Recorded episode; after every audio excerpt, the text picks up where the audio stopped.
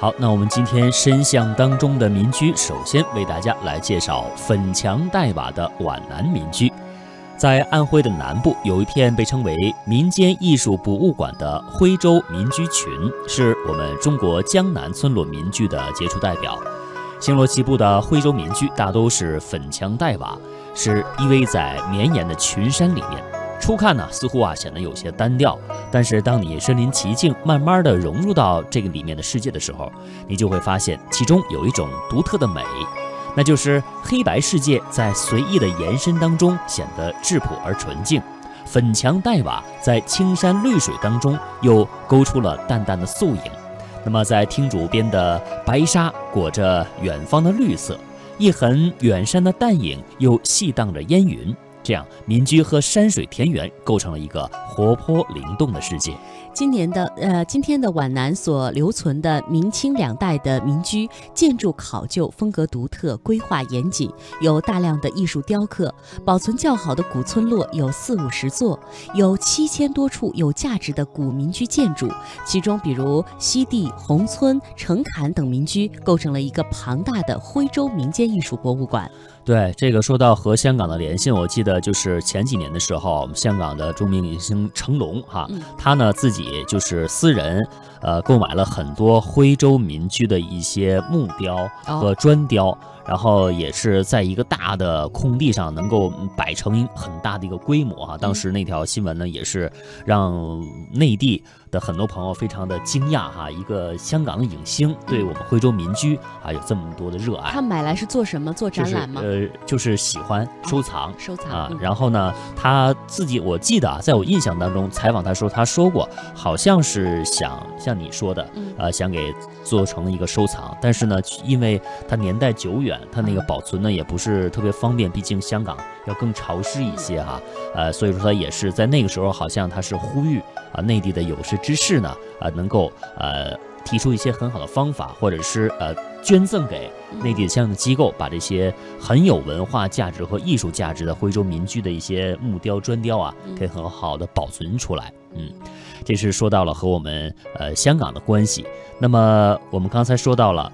呃，被称为徽州民居第一村的西地是胡姓聚居的古村落，村当中非常重要的建筑之一呢，就是建于一六九一年的吕福堂。那这里啊有非常浓厚的书香的气氛，雕刻精细，建筑色调朴素淡雅，室内陈设呢也是温润细腻。在厅堂当中还有一副对联儿，写的就是我们很多的文化家庭啊都会悬挂的诗书。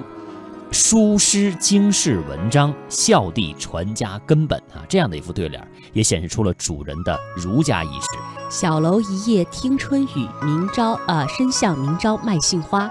这是宋代诗人陆游的诗句，他本是描写浙江民居的，这样的风味在皖南民居当中也是有的。走在徽州民居幽深的小巷，实在是一种美的享受。石板路，小巷两边直立着白色的山墙，这就是被称为马头墙的独特的构置，也是徽州民居的特色之一。徽州民居村落多是同族聚居，世代沿袭，民居建筑的密度很大，房屋呢又多是木质，所以会有火灾之患。如果出现火灾，成片的房屋相连扑救是极为困难的。高高的马头墙就将相邻的房屋隔开，能起到防火的作用。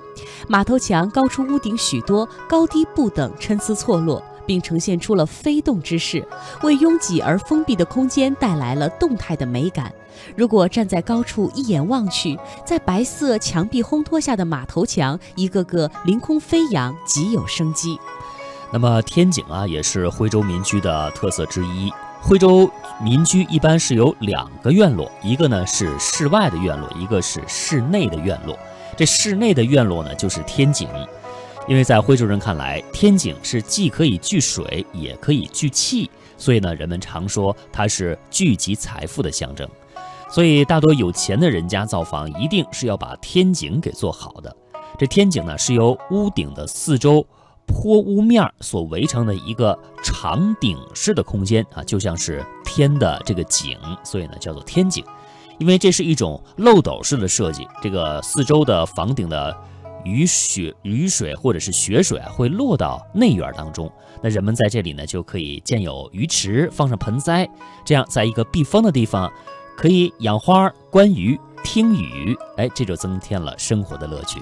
但凡是民居，由于属于是聚居之地，水系的安排就显得极为重要。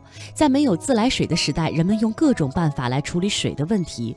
徽州民居村落一般都是依山而建的，引山泉到村前到门口是许多徽州民居的特点。入选世界文化遗产的徽州民居代表之一的宏村，就是以非常独特的水系而享誉世界的。这个有着数百户人家居住的村落，是根据牛的形象设。计的，农业和牛有着极为密切的关系。水从后山流出，呃，蜿蜒流淌，穿过道道石桥，穿过户户户户人家，就像牛的肠子一样延绵。村中有“家家门巷有清渠”这样的说法。牛肠流入了村中的月塘，这象征着牛胃。经过胃的消化过滤之后呢，又绕村串户，绵延流淌，流到了村外低处的南湖当中。那就是人们所说的牛肚。一篇水的文章做得很精妙。嗯，那么从古代建筑到古籍书画，从千年墓葬到玉石陶器，文物也是凝结着历史的风霜的啊，记载了一个民族文明的脚步。当然了，现在这种现代化的浪潮当中，一些本该被珍藏的文物呢，却无奈啊被淹没、被破坏，甚至被涂改，这也是文物的遗憾，也是民族的遗憾。